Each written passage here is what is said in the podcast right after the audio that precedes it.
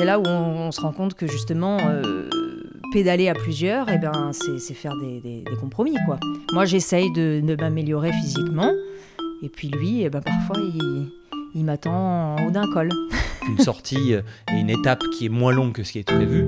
Il y a encore quelques années, je l'aurais vécu comme une très grosse frustration. Plus maintenant. Maintenant, euh, juste avancer, savoir qu'on se lève un matin à un point A et puis qu'on sera de toute façon à un point B qui est plus loin, ça suffit. Et le reste, euh, le reste, c'est, on va dire, c'est la cerise sur le gâteau.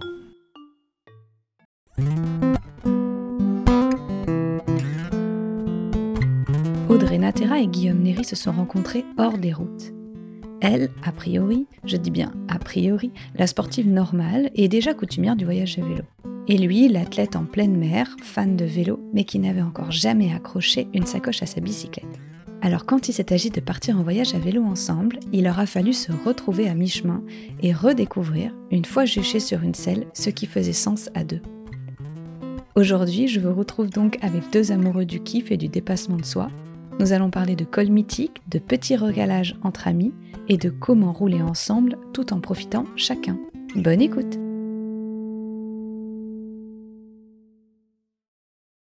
Je m'appelle Guillaume, j'ai 40 ans, je suis plongeur en, apnée, donc ma passion c'est d'aller dans la mer et de plonger euh, plonger sous la surface de la mer, mais euh, ma passion originelle dans le sport euh, c'est le vélo, grâce à mes parents qui m'ont mis sur le siège bébé d'un vélo quand j'avais un an et cette passion ne m'a jamais quitté, elle m'accompagne aujourd'hui et je continue de l'explorer avec avec Audrey dans le vélo de voyage.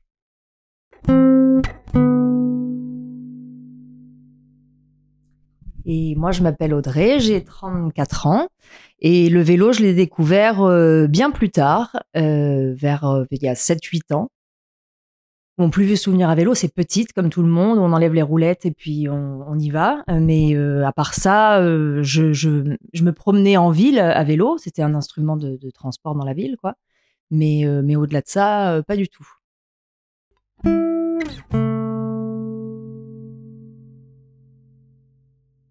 J'ai des racines dans, dans, dans, un petit village de la Drôme et là-bas mon, mon outil de, de, de, transport, mais en tant que vraiment minot, hein, euh, c'était mon petit vélo avec lequel j'allais rejoindre les copains et j'allais jouer euh, dans les champs, je jouais au foot et je faisais tout un tas de trucs et c'était avec le vélo que j'ai eu, on va dire, le premier, euh, le premier instrument de la liberté. Ensuite, rapidement, le, le vélo est devenu un, un, outil pour faire du sport, hein. c'est-à-dire j'accompagnais mes parents qui ont toujours fait du vélo pour faire des, des, des sorties euh, de 50 bornes, 60 bornes, 100 euh, bornes avec des cols. Et je me suis pris au jeu de faire du vélo comme un moyen pour faire du sport. Et étant passionné, dès que je touchais à un sport, j'avais envie de, de le faire de manière euh, compétitrice, mais c'était ma petite compétition personnelle, j'en ai jamais fait en club. Et donc, c'était un moyen de, de, de, découvrir le, la performance. Et donc, c'est vraiment toutes ces années dans la Drôme qui ont forgé cette espèce d'amour qui est né avec le vélo.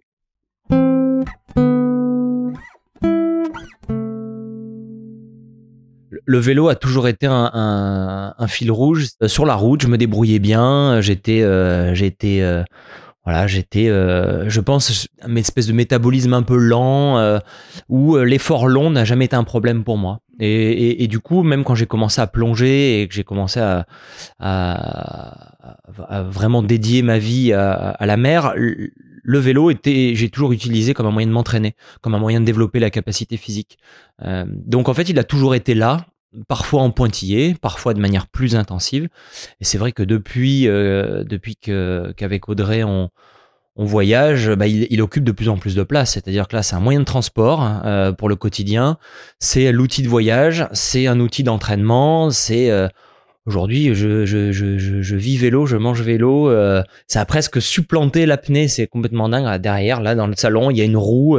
c'est pas pour faire de la déco. Hein, c'est vraiment parce que je suis toujours en train de trifouiller vélo. Donc voilà. Effectivement, j'ai quelques petits souvenirs aussi, comme Guillaume, euh, quand j'étais petite, à la campagne. Mais c'est en dehors du coup de, transport dans la ville, ce, n'était pas présent. Et il y a 10 ans à peu près, 10-11 ans, j'ai rencontré mon ex-compagnon qui, lui, à ce moment-là, faisait le tour du monde à vélo.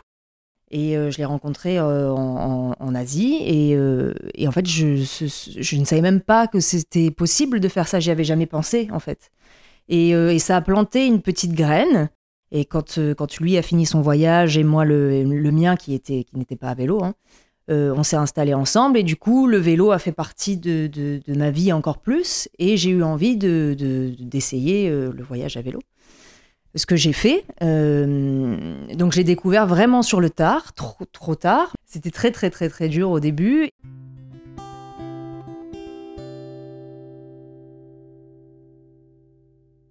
Normalement, on a un troisième acolyte euh, qui est Fouad, euh, un grand berbère d'une cinquantaine d'années, et qui, euh, qui a un vélo aussi, et je crois que vous faisiez des sorties un peu à vélo ensemble, quelques-unes.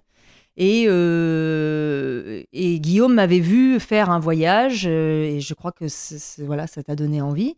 Et du coup, on est parti quelques jours, trois, quatre jours peut-être.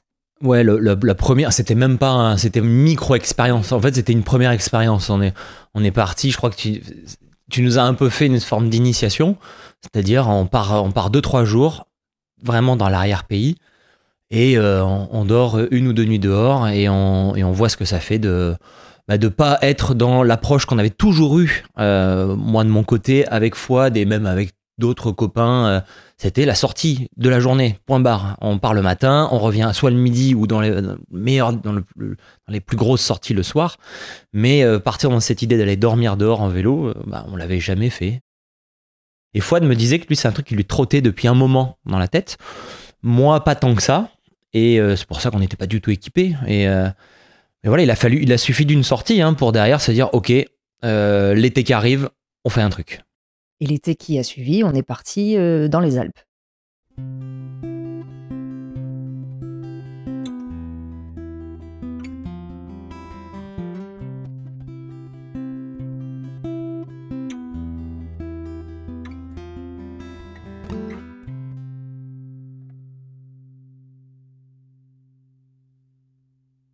On a traversé une partie des Alpes, on a rejoint la Drôme.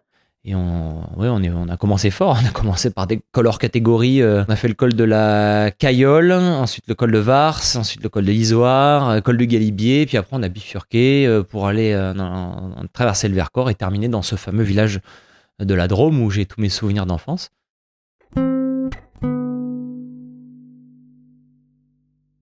Audrey savait déjà que c'était son truc et, moi j'ai su que oui que ça allait euh, j'avais été euh, contaminé par le virus.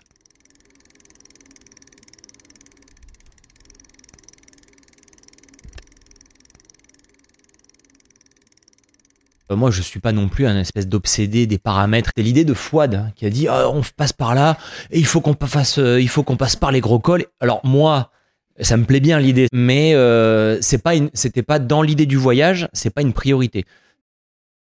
Il y aura toujours une espèce de, de, de, référence temps euh, pour faire un col, etc. Mais si tu le fais en deux fois plus de temps ou en trois fois, quatre fois plus de temps, presque peu importe au final. Alors moi, j'essaye de changer un peu là-dessus justement pour pas pour pas pénaliser les autres et euh, et, et puis et puis pour pour pour avoir une certaine satisfaction personnelle. Mais euh, il n'y a pas besoin d'être sportif. euh, Et puis euh, et puis si ça prend 8 heures à le monter le col, ben c'est pas très grave. Alors euh, voilà, moi j'ai peut-être plus le. euh, J'aime quand on fait beaucoup de kilomètres et quand on avance parce que j'adore pousser mon, mon organisme euh, très loin et, et effectivement ensemble on apprend à, à se réguler en fait. Euh, moi j'essaie de, de voilà de, la pousser et, et- et de mon côté j'essaie de, de, de savoir profiter de tout en fait et, et qu'une sortie est une étape qui est moins longue que ce qui est prévu. Il y a encore quelques années je l'aurais vécu comme une très grosse frustration. Plus maintenant. Maintenant, euh, juste avancer, savoir qu'on se lève un matin à un point A et puis qu'on sera de toute façon à un point B qui est plus loin, bah, ça suffit. Et le reste, euh, le reste, c'est, on va dire, c'est la cerise sur le gâteau.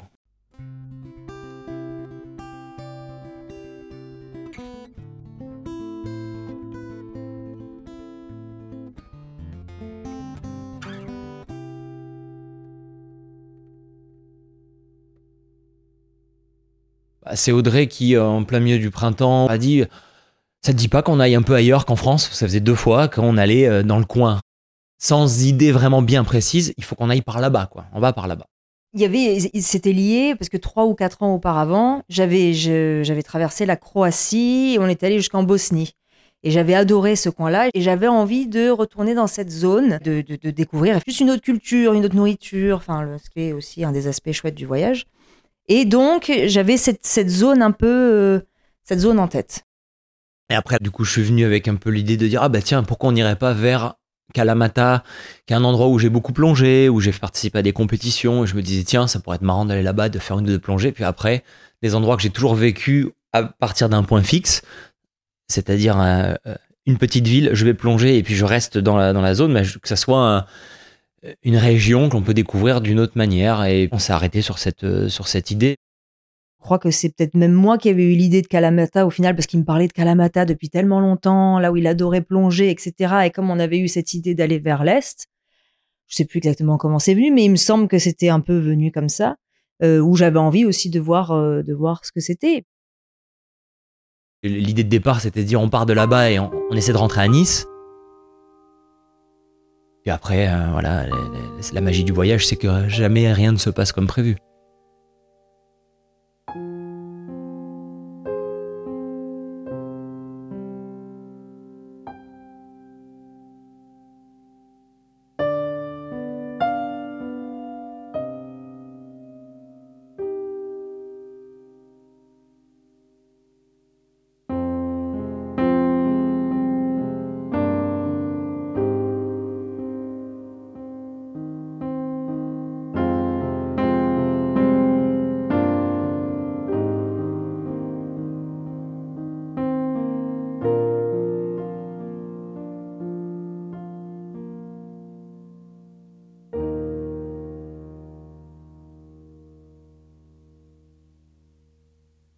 Cette ville, je l'avais déjà vue plein de fois sous plein d'aspects, en prenant des, euh, en allant dans, les voitures des copains, en allant dans un taxi, etc. Et puis là, vraiment, le matin du départ, très tôt, pour éviter d'avoir trop chaud, euh, partir, emprunter ces petites routes que euh, j'avais l'habitude de fréquenter avec une toute autre approche des dix dernières années. Et là, et là, savoir que on, partait et qu'on se dirigeait vers vers chez nous, vers Nice ouais, c'est, c'est des sentiments. Le, moment du départ, il est, euh, il est très riche en émotions et, et, et, rapidement, en fait, il suffit de rouler quelques kilomètres et déjà on est dans l'inconnu. Donc, euh, mis à part la Grèce que pour le coup moi je connaissais bien, c'était peut-être la dixième ou onzième fois que je me rendais là-bas.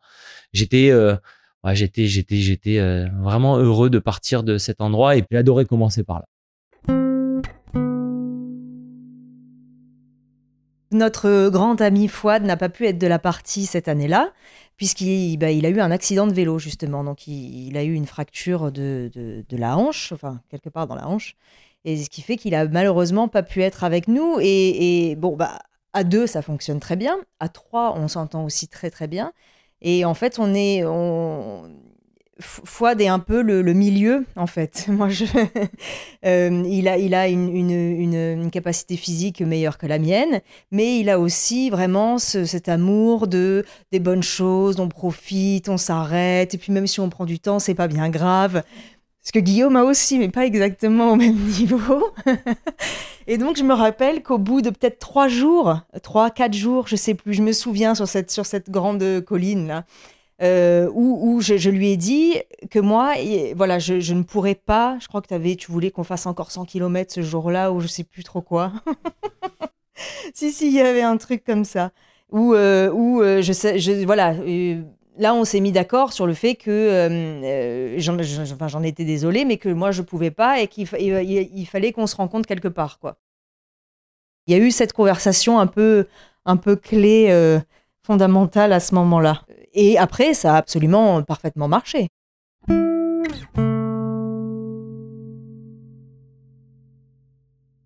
Je suis toujours dans ce même truc du déni du déni choisi. Et en fait, euh, même si j'ai pas la capacité physique et que, que Fouad et Guillaume me disent, on va faire tout l'école des Alpes, on va faire tout l'école des Pyrénées, moi je dis, bah oui, super, on y va. Et je me rends pas du tout compte de la réalité. Et là, c'est pareil, allons faire du vélo euh, en Grèce et en Albanie par euh, grande canicule. Bah oui, génial, allons-y. Et puis on va essayer de rallier Nice, oui, oui. Et puis après, je me rends compte de la réalité. Voilà. Et c'est là où, effectivement, il faut, bah, faut, faut redevenir réel, quoi. Moi, vraiment, au départ, je suis parti sur l'idée de, on part de Kalamata, euh, quoi qu'il arrive, on va à Nice. On rentre à Nice. Franchement, je me rappelle plus le nombre de kilomètres, mais je pense que sur les trois premiers jours, euh, on, a, assez bien roulé. Beaucoup de kilomètres. Les, trois premiers jours, on roulait quasiment 100 km par jour. À peu près, hein, 95 un jour, 100 et quelques un autre jour. Et puis à un moment donné, euh, à un moment donné, euh, la fatigue, l'indécision sur des parcours, l'aléatoire du voyage qui fait que euh, on est obligé de prendre plus de temps, de s'adapter. Et puis c'est là qu'effectivement il y a eu ces discussions de dire bon, rencontrons-nous quelque part. Ça correspondait pas à ma vision trop. ouais, trop, trop, trop rapide du voyage avec cette, cette idée de la finalité presque comme étant l'objectif premier, avec Audrey qui voulait euh, bah, voilà, prendre juste un poil plus de temps quand même pour, pour profiter du, voyage.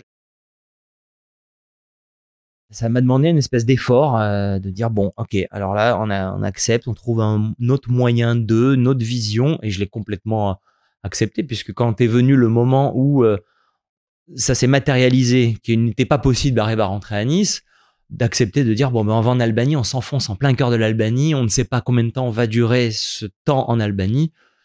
Euh, Peut-être il y a quelques années en arrière, j'aurais pas été capable de ça, et, là, au final, euh, au final, ça s'est bien passé. C'est arrivé à, faire une équipe où on on est dans le compromis, mais on, on- on ne condamne pas malgré tout euh, nos aspirations premières.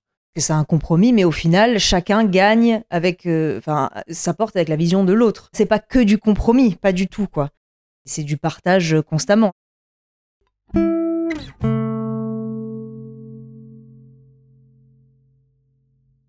En plein milieu du Péloponnèse, on n'était qu'au deuxième jour. On s'est mis au pied d'une petite chapelle, euh, vraiment surplombante, avec une vue, euh, une vue incroyable, avec le repas que nous avait offert le, le resto dans lequel on s'était arrêté et qu'on avait squatté pendant deux heures. Ils nous ont donné des barquettes et donc le soir, on a eu notre petit repas euh, gastronomique euh, euh, dans un endroit. euh, ouais, vraiment, on était, on était ailleurs, quoi, avec un coucher de soleil de, de malade. Oui, et un scorpion. Ah oui, et le scorpion. et le scorpion. Ouais, puis, et, et puis en plus, c'est le début, c'était encore le début du voyage. Euh, et, ah, moi, je, trouve qu'il y a vraiment quelque chose dans le début du voyage qui est, euh, qui est très fort parce qu'on sait toujours, on sait pas où, on, sait pas ce que ça va donner, on sait pas où. Tout le voyage est fantastique, mais, mais la saveur de tous les débuts, euh, je trouve, euh, est extraordinaire. Et là, en plus de ça, quand on a l'impression de mériter l'endroit dans lequel on dort, c'était chouette.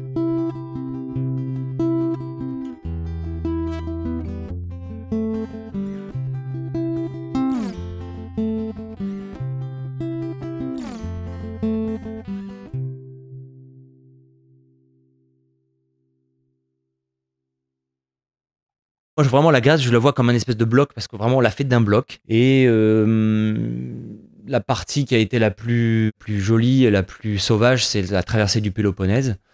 Euh, Kalamata est au cœur du Péloponnèse. Il a fallu euh, rejoindre le continent principal en passant par Patras. Donc, c'est voilà, ces trois premiers jours ont été vraiment une espèce de, voyage en plein cœur d'une- Grèce très rurale et sauvage. Et ça a été nos, premières, nos, prises de repères, euh, trouver un rythme. Je vois canicule, je vois longue sieste dans les tavernes euh, par plus de 40 degrés euh, après, après les repas. Ouais, voilà, c'est de ça dont je me rappelle. Effectivement, moi, c'est ça qui m'a qui m'a pas mal marqué en Grèce, c'est que les gens ont été géniaux et, qui nous ont laissé dormir dans leur restaurant à chaque fois pendant, euh, pendant la sieste, sur le carrelage froid.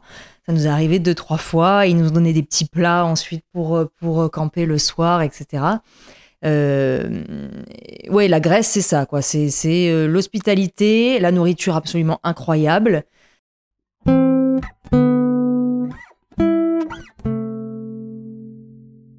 On repartait vers euh, 17, 17 heures à peu près jusqu'à euh, 19h, parfois plus tard. Parce que c'est c'est- euh, repartir à partir de 17h, on se dit bon, on y va, on roule une heure et puis stop. Et puis en fait, on, chaque fois, on se disait mais on ouais, elle est agréable cette heure-là. Il y a un moment de grâce entre 18h30 et 20h à peu Voilà, près. ouais, quand la lumière commence à tomber, euh, ou euh, avant de partir, c'est ça qui est, qui est marrant, c'est qu'on se donne des grandes idées, des grandes lignes directrices. Ah, il faut absolument que à 17 heures on arrête de pédaler, le campement, euh, comme ça on a le temps de profiter le soir et tout. Ça s'est jamais passé comme ça euh, parce qu'on s'est adapté à, la météo et puis au final pédaler, euh, pédaler en fin de journée, voire même une ou deux fois, voire plus la nuit. Eh ben c'est très pénalisant pour le euh, le moment où on va devoir p- planter la tente ou se poser pour pour, dormir, mais le moment de pédalage il est il est top. J'ai l'impression que c'est là où où tu te sentais le mieux presque à chaque fois. Oui, c'est incompréhensible. En, en reprenant le vélo vers 17h, c'est le pire truc. Enfin, c'est limite si je voulais pas qu'on me laisse sur le sol, moi, pour. euh, Enfin, c'est c'est très, très, très, très dur de reprendre à ce moment-là. Et effectivement, il y a quelque chose qui se passe dans le corps. Alors, je sais pas si c'est chez tout le monde, mais en tout cas, chez moi, c'est ça. Où, bah, effectivement, je pourrais pédaler jusqu'à minuit. C'est apprendre aussi à, se connaître physiquement, chacun, euh, pour pouvoir bah, pédaler quand, quand ça fonctionne bien.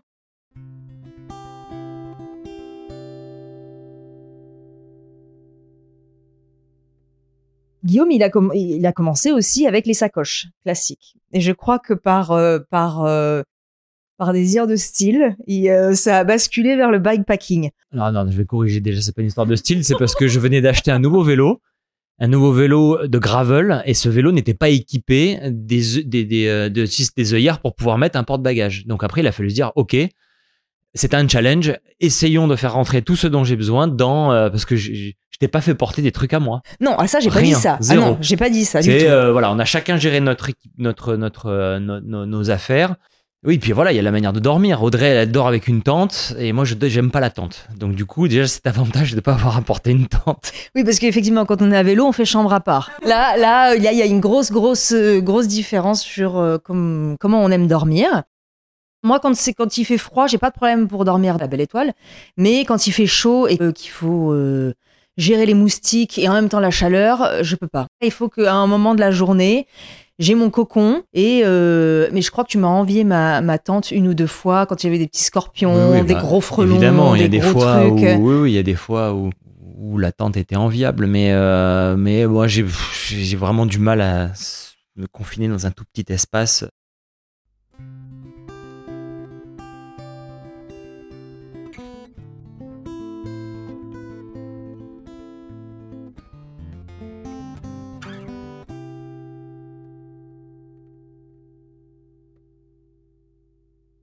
L'Albanie euh, a été pendant très longtemps complètement coupée du reste de, l'Europe. Et puis on, ouais, on sent dans les villages, certains villages qu'on traverse, on sent un peu les restes d'une certaine époque, euh, comme quand on peut aller dans, les pays de l'ex-Union soviétique, cette espèce de passé soviétique.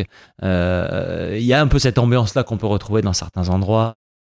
On a l'impression de faire un tout petit voyage un peu en arrière qu'il y a une époque euh, et d'un coup ça s'est arrêté, euh, que- qu'il y a des, les restes d'un passé soviétique qui sont euh, figés et puis une autre vie qui se construit par-dessus et, et cette coexistence euh, du, monde d'aujourd'hui avec le monde ancien qui est encore présent. Euh, mais au moment de la frontière, en gros, on a vu qu'il y avait une différence. Moi, c'est ça qui m'a marqué. Oui, complètement. Il y a eu- d'un coup, effectivement, il y a une ambiance différente que je, je, je suis pas sûre de pouvoir décrire correctement. Il y avait cette espèce d'immense route, euh, un peu désertique, alors que quand on, venait de quitter la Grèce, euh, il n'y avait pas cet aspect désertique justement. Alors, est-ce que c'est ça qui, c'est pas ça qui caractérise l'Albanie du, tout, hein, mais en tout cas, il y a eu vraiment ce passage de frontière où il y a eu une espèce de différence euh, radicale, euh, avec de, une grande station euh, essence abandonnée, euh, et puis après quelques petits, un petit village perché. et voilà, cette espèce de grande étendue un peu, un peu désertique. C'était vraiment une scène cinématographique, c'était une scène de film. Les pays s'organisent d'une certaine manière. Souvent, c'est un fleuve, c'est une chaîne de montagnes. Bah là, c'était vraiment ce changement de décor net.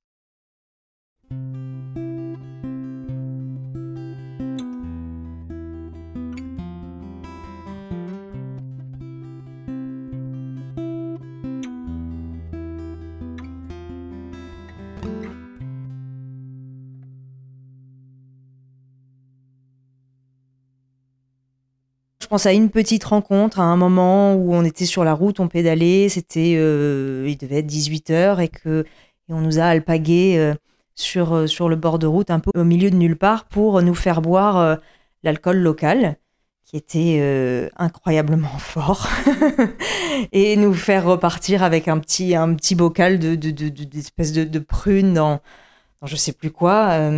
C'est la magie du, cycliste aussi. Le, voyageur à, vélo euh, inspire euh, une énorme sympathie, une immense confiance et les gens, j'ai l'impression, peu, peu, importe où on est, tout le monde est gentil avec les voyageurs à vélo euh, et, que, ça facilite les échanges avec, n'importe qui, ça casse la barrière immédiatement. Et, en général, on a toujours envie de nous aider, de partager quelque chose avec nous. Euh, de nous donner de l'eau, de nous, dire salut, enfin tout, tout en fait. Il y a une espèce de chaleur immédiate euh, euh, qui est facilitée par, le vélo, l'une des autres magies du vélo.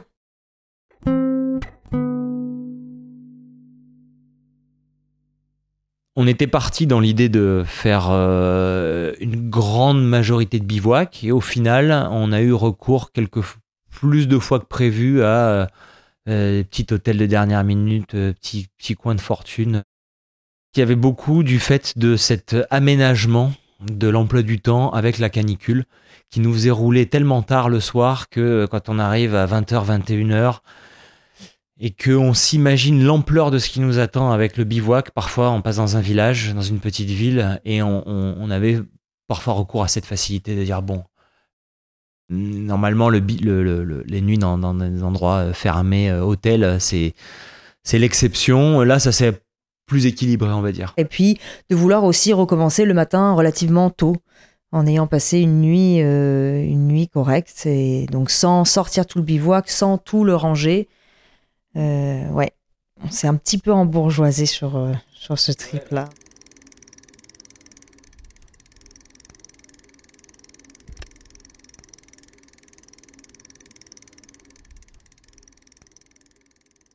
La Macédoine et l'Albanie sont venus s'intercaler euh, comme des micro-incursions au cours de ce gros bloc albanais. En Albanie, on était à un moment donné passé euh, de, non même pas une, journée, une nuit en, en à chaque fois ça a été une journée, une nuit. Et moi, Kosovo, c'était euh, l'ex-Yougoslavie, la guerre. je pense que pour tous les, tous les Français, Kosovo, c'est ça, à moins d'y être allé, euh, ça résonne comme un nom euh, qui est associé à. C'était pas du tout ce, ce, euh, l'image qu'on s'en faisait, en tout cas. Ah ouais, non, carrément pas. Pas du tout. carrément pas. Même on a passé une nuit dans une petite, une petite ville. Et des, il y a des fois, le soir, on est allé se promener dans les rues, on a l'impression d'être en Suisse, quoi. Voilà, des, petites maisons, petits chalets et tout. C'est très surprenant. La ville s'appelle Jakove et d'ailleurs mon vélo je l'ai appelé Jakove suite à ce ce voyage elle nous a permis de, de, donner à chacun un nom à nos vélos. Donc moi c'est Jakove et, euh, et, Audrey va nous raconter pourquoi. Euh. totalement, pas totalement. Mais déjà Jakove et Jakove aussi parce que Jakove ça sonnait bien et que ça nous faisait penser à la chanson Shakira Shakira et si on peut faire exactement la même chose en faisant Jakove voilà c'est resté dans la tête pendant deux jours c'est complètement stupide mais du coup ça a donné son, son le nom de son vélo et moi, je pas, je pense pas que je vais raconter. Je vais pas raconter. Non, non, bah non, c'est, euh, on, on, a dû malheureusement rester dans la jolie ville de Kukes euh, en, Albanie, ce qui d'ailleurs qu'on dit Kukes, Kukes, mais que nous, on, voilà, Kukes c'est mieux avec un gros accent français, euh, parce que j'ai eu quelques petits problèmes euh, euh, digestif. Donc on a été coincé pendant deux jours là-bas et on s'est mis à s'imaginer si on devait être coincé là-bas et qu'on devait vivre à Kukes. Quelle serait notre vie à Kukes Voilà. Donc une petite ville qui est au milieu un peu de pas grand-chose, très proche du Kosovo d'ailleurs. Et voilà, donc c'est un peu...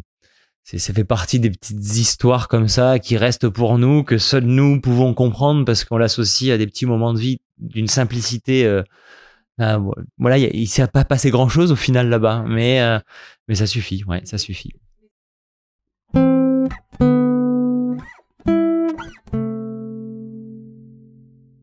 Ah, quand on a commencé à rentrer en Albanie, euh, c'était encore euh, possible et d'actualité, en tout cas, de peut-être pas d'arriver jusqu'à Nice, mais on commençait à se dire bon, bah, au pire, on va jusqu'à Gênes. ça commençait comme ça. Oui, on était même assez. on a- Après, c'était jusqu'à Rome. Non, mais c'est pour ça, ça dit, arrive oui, après. comme ça, tous les chemins mènent à Rome. Waouh, c'est- c'est- ça, ça renvoie. Allez, viens, on fait ça. Mais au fur et à mesure, euh, le, le, le, le point d'arrivée s'est rapproché de nous beaucoup plus rapidement que ce qu'on imaginait. Et non, il y, a eu, il y a eu plusieurs moments clés, euh, et notamment le deuxième jour en Albanie où euh, on s'est dit, euh, si vraiment on voulait aller très très vite, et c'est là qu'il a fallu qu'on qu'on se rende compte. C'est vrai que moi, si j'étais resté dans mon espèce de logique un peu euh, un peu bourrin, euh, c'était bon, voilà, l'Albanie, on le traverse en trois jours, on reste sur les nationales, et puis vite, on rejoint le port principal qui s'appelle Durès, et pouf, on traverse en Italie, on va jusqu'à Bari, et là, c'est parti, on fait la remontée, quoi. Euh, et puis, au bout d'un jour et demi, enfin, dès le lendemain de notre arrivée en Albanie, on s'est dit, bon, quand même, c'est un peu dommage, tout le monde dit que l'Albanie, c'est superbe et tout. Bon, allez, enfonçons-nous un petit peu dans la montagne. Ça nous fera perdre un ou deux jours, mais après, on repique. Et puis, en fait, on rentre à l'intérieur des montagnes albanaises. Et puis, euh, là, une route qu'on devait prendre ne pouvait plus être empruntée. Et là, il a fallu s'adapter.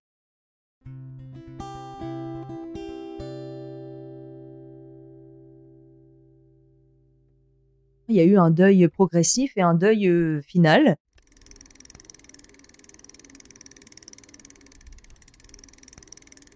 Où, euh, où à un moment on s'est vraiment rendu compte, c'est vraiment le jour où on s'est rendu compte que cette route n'était pas empruntable et on voulait pas faire demi-tour et prendre cette grande nationale et aller vers le, faire toute la côte albanaise où toutes les voitures allaient au final parce qu'il y a un tourisme qui s'est développé en Albanie aussi et qui est, qui est sur la côte. Et nous, on voulait vraiment aller du côté euh, de la montagne, des Alpes albanaises, etc. Donc ça, on voulait, on voulait pas le lâcher au final. Euh, mais on s'est rendu compte qu'effectivement, là, c'était beaucoup moins direct et qu'il fallait faire cette euh, route euh, tarabiscotée. Et on s'est dit, bon, ben, eh ben, on y va à fond. De toute façon, l'Albanie, on va pas le faire mille fois dans notre vie. Donc, autant le faire bien. Et puis, au lieu de faire un petit bout de ça, on fait vite un truc de national et puis un petit bout d'Italie. Et puis, on essaye d'aller. au final, ça n'avait, enfin, pour moi, ça n'avait plus vraiment de sens. Mais il y a eu un deuil quand même, il y a eu un truc, on s'est dit, bon, effectivement, là, il n'y a, plus- il y a plus cette espèce de, but final très précis. Il y a, eh ben, allons-y, on va, on va visiter l'Albanie euh, dans ses recoins les plus, euh, les plus perdus. Donc, Ukes. Quand à un moment donné, dans le périple en Albanie, euh, on savait qu'on allait continuer, mais il y avait plus de point final quand même marqué, il y a quelque chose quand même d'étrange. On a l'impression d'avancer et presque ça bascule un peu dans une forme de on visite, on fait du tourisme. Et là, on perd un peu l'essence de ce qu'on fait. C'est-à-dire qu'il faut vraiment toujours, pour moi, hein, allier la découverte, mais avec quand même cette idée de traverser vers un endroit. Et quand il y a ce point final qui n'existe plus, ou en tout cas qui n'est plus bien défini, il manque quelque chose quand même.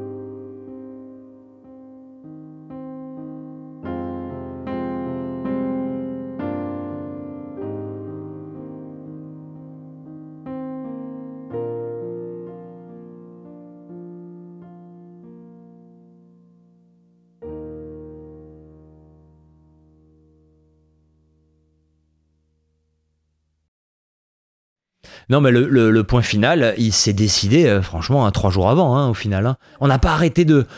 Jusqu'à trois jours avant la fin, on hésitait à aller faire une petite incursion dans le Mont- au Monténégro. Mais à la fin, ça ressemblait un peu à du, catalogue. On s'est dit, bon, là, ça sert à rien, on va pas juste le rajouter pour pouvoir dire on est allé en Macédoine, en Grèce, on au Monténégro. On s'est dit que le Monténégro, c'était un pays qui avait l'air magnifique et qui valait, ça valait plutôt le coup de, plus tard, euh, voilà, de prendre le temps. Durès, c'est euh, la deuxième grande ville de, d'Albanie. C'est le gros port de, de la côte albanaise. Et ben au final, toutes nos pérégrinations albanaises nous ont amené à ce que Durès soit le point final. Et donc on est, on a, on a fini dans cette ville pas, pas la plus charmante qu'on ait croisée en Albanie. Et puis ça s'est fini dans le ferry qui nous a amené en Italie. Et puis après en Italie, on a, on a pris un train pour rentrer. Donc ouais, le point final, il s'est improvisé euh, dans les dans les trois quatre derniers jours, quoi. hein, euh. Ouais, trois quatre derniers jours.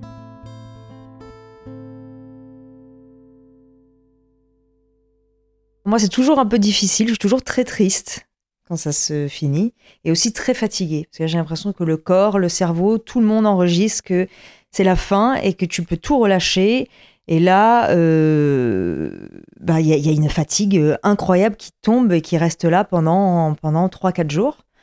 Euh, mais non, moi j'ai toujours une, grande, une, vraie grande tristesse des voyages qui se, qui se finissent.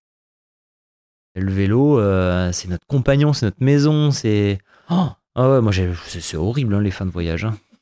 On apprend à connaître son vélo, on apprend à savoir que dans telle poche il y a ci, ça, ça, ça devient une espèce de. Notre petit, euh, ouais, c'est petit cocon, et là, d'un coup, euh, on reprend le. Reprendre le train, c'est re- retrouver une allure euh, qui n'est pas une allure humaine, quoi. C'est l'allure des machines, c'est le. Oui, c'est très dur, hein. Ne serait-ce que, serait-ce que quand on est arrivé, on a pris le ferry à Durès pour arriver à, Ancona, en Italie. C'était le- la ville qui nous rapprochait le plus de Nice pour après prendre le moins de trains possible pour rentrer. On va juste sortir du ferry et aller dans, à Ancona pour trouver la gare, être en vélo. J'avais juste envie, envie de dire, on peut pas continuer, on y va. Euh, envie de faire durer, en fait, faire durer, durer, durer, durer pour pédaler encore, encore, encore. Et ouais, c'est dur la fin. Les fins de voyage sont très dures. Peut-être parce que euh, c'est des voyages toujours très courts. Quelqu'un qui fait un tour du monde pendant trois ans, peut-être qu'il est bien content de, de rentrer. Mais non, je pense pas. Je pense que c'est dur pour tout le monde. C'est un tel rythme, c'est un tel, une telle manière de, d'être en interaction avec le monde qu'il y a vraiment, c'est une petite mort. Il y a un petit deuil à faire.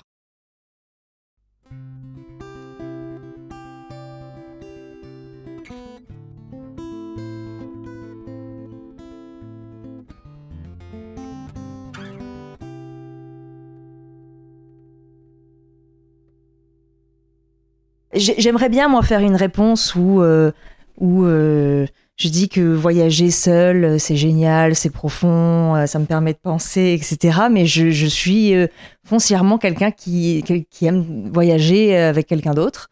Je me- je- J'essaye de développer ce truc-là en individuel et de me dire que ça viendra peut-être un jour, mais euh, de le faire, moi, avec Guillaume, c'est... Je ne pourrais pas le faire, en fait. Je ne le vivrais pas du tout de la même manière pour moi, de, de, de, de, faire ça qui est si génial, il faut que je le partage avec quelqu'un.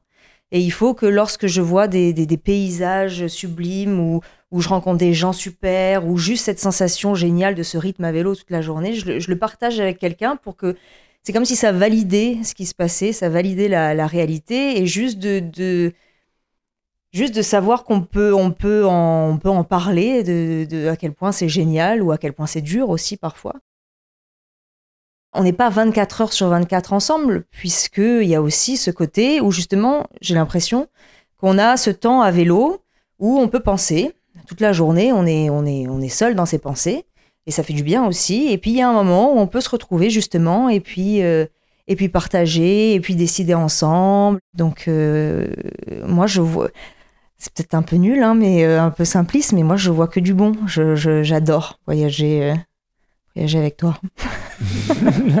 Bah, moi aussi, j'adore voyager, voyager à deux. Et c'est euh, moi, à la base, je suis quelqu'un de qui fait des sports individuels, euh, qui aime bien faire mon truc, foncer, etc. Donc, euh, donc ça, ça, mon, apprentissage du vélo à la base, c'était de faire ça un peu seul ou en tout cas avec des copains, mais pour se tirer la bourre et pour pour foncer. Et donc, euh, voyager, je voyageais à deux euh, avec Audrey, c'est euh, bah, c'est- extraordinaire parce que euh, parce qu'on apprend. euh, déjà, on partage quelque chose ensemble. Effectivement, il n'y a pas que le temps du vélo, il y a tous les à côté. J'ai- J'aime bien qu'au finalement, on roule pas collé l'un à l'autre et qu'on a ce temps un peu en solo sur le vélo. Mais il y a toujours ces moments où on se retrouve. Euh, et parfois on roule ensemble aussi. il y a plein de moments sur le plat, par exemple, où on cède, on se met l'un derrière l'autre, on roule. Mais il y a ce côté d'être un peu dans sa bulle. Et c'est un peu ce mélange dans sa bulle, mais ensemble, qui est formidable. Et puis voilà, dans les moments off, où on s'arrête, c'est vrai que finalement, presque les, me- les, les meilleurs moments, c'est les petites pauses comme ça de 10-15 minutes où on va s'asseoir à une petite terrasse et ah, on- juste on profite. Et, on, et, ça, c'est vrai que euh, seul, euh, voilà, ta formule, la formule qu'a donnée Audrey, elle est, par- elle est parfaite. C'est comme si on pouvait pas valider complètement, en fait, si on était tout seul.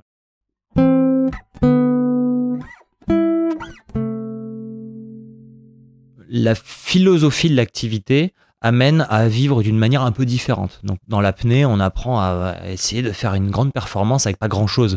Juste la respiration, le contrôle de soi, la, la, découverte de son corps et essayer de rentrer un peu en harmonie avec le milieu dans lequel on est. Le voyage en vélo, c'est une autre manière de euh, découvrir un endroit. C'est déjà euh, s'imprégner totalement d'un environnement et d'un univers. On n'est pas dans la consommation. Donner du sens à l'itinéraire. Souvent, quand on part faire un voyage, euh, ce qui se passe entre le point A et le point B, c'est une espèce de zone en dehors du temps, finalement, qui ne compte pas ou qu'on essaie de faire durer le plus court possible.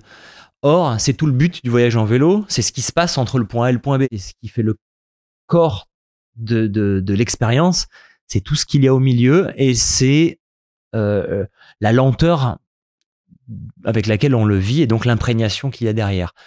Euh, et donc c'est en ça plutôt que je trouve euh, que le voyage en vélo amène une autre vision qui n'est pas de la consommation, qui du coup derrière, dans le quotidien, bah, peut se prolonger dans la mesure où on va bah, tout faire en vélo par exemple, on va plus prendre la mesure bah, que chaque petit moment de la vie euh, peut avoir sa, voilà, sa, son intensité, sa richesse.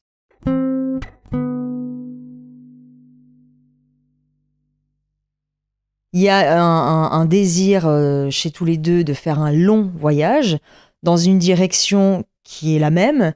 Euh, toujours, on est vraiment vers l'est. Hein, et le problème, c'est que ce voyage-là, euh, et ben il prendrait beaucoup beaucoup beaucoup de temps et que de toujours se dire dans la vie bon ben on le fera quand on aura un an devant nous ou un an et demi et ben et ben peut-être que ça n'arrivera jamais on n'en sait rien et là du coup on est en train de voir pour une formule peut-être c'est le truc en discussion de se dire est-ce que euh, on fait des petits bouts à chaque fois et en fait on reprend à chaque fois où, on, l'a laissé. Ah oui, c'est une idée. Euh, cette idée du voyage que l'on couperait en plusieurs fois, euh, elle est née il y, a, quelques jours là, vraiment. et c'est à l'étude. Ça n'empêchera pas que si l'occasion se présente d'avoir vraiment un an devant nous, de faire un vrai voyage, enfin un voyage complètement ininterrompu pendant un an. Moi, j'en rêve de ça. Hein. Ça, de faire ce voyage segmenté ne condamne pas l'autre option du voyage très long. Hein. Mais, euh, mais voilà, on a commencé à discuter de cette idée d'aller à. Moi, j'ai une, une obsession. Je marche beaucoup avec des, des, des, espèces de symboliques, des, trucs qui m'animent comme ça. Et euh, partir d'ici, mais ça, ça, remonte à quand j'étais gosse. Hein, J'avais vu un, gars qui était parti à pied euh, de Paris jusqu'à Vladivostok. Voilà, Vladivostok, c'est espèce de, symbole de l'extrême orient, euh, de l'autre bout du continent eurasiatique. Et depuis que je suis adolescent, je me dis, oh là, un jour j'irai à Vladivostok. Alors là-bas, c'était plutôt à pied, mais maintenant que le voyage en vélo est devenu très présent, eh ben, en vélo, en plus, ce sera plus rapide qu'à pied. Et donc, ouais, ça c'est le truc, on se dit, euh, on se dit, euh, on se dit, ça serait pas mal, quoi.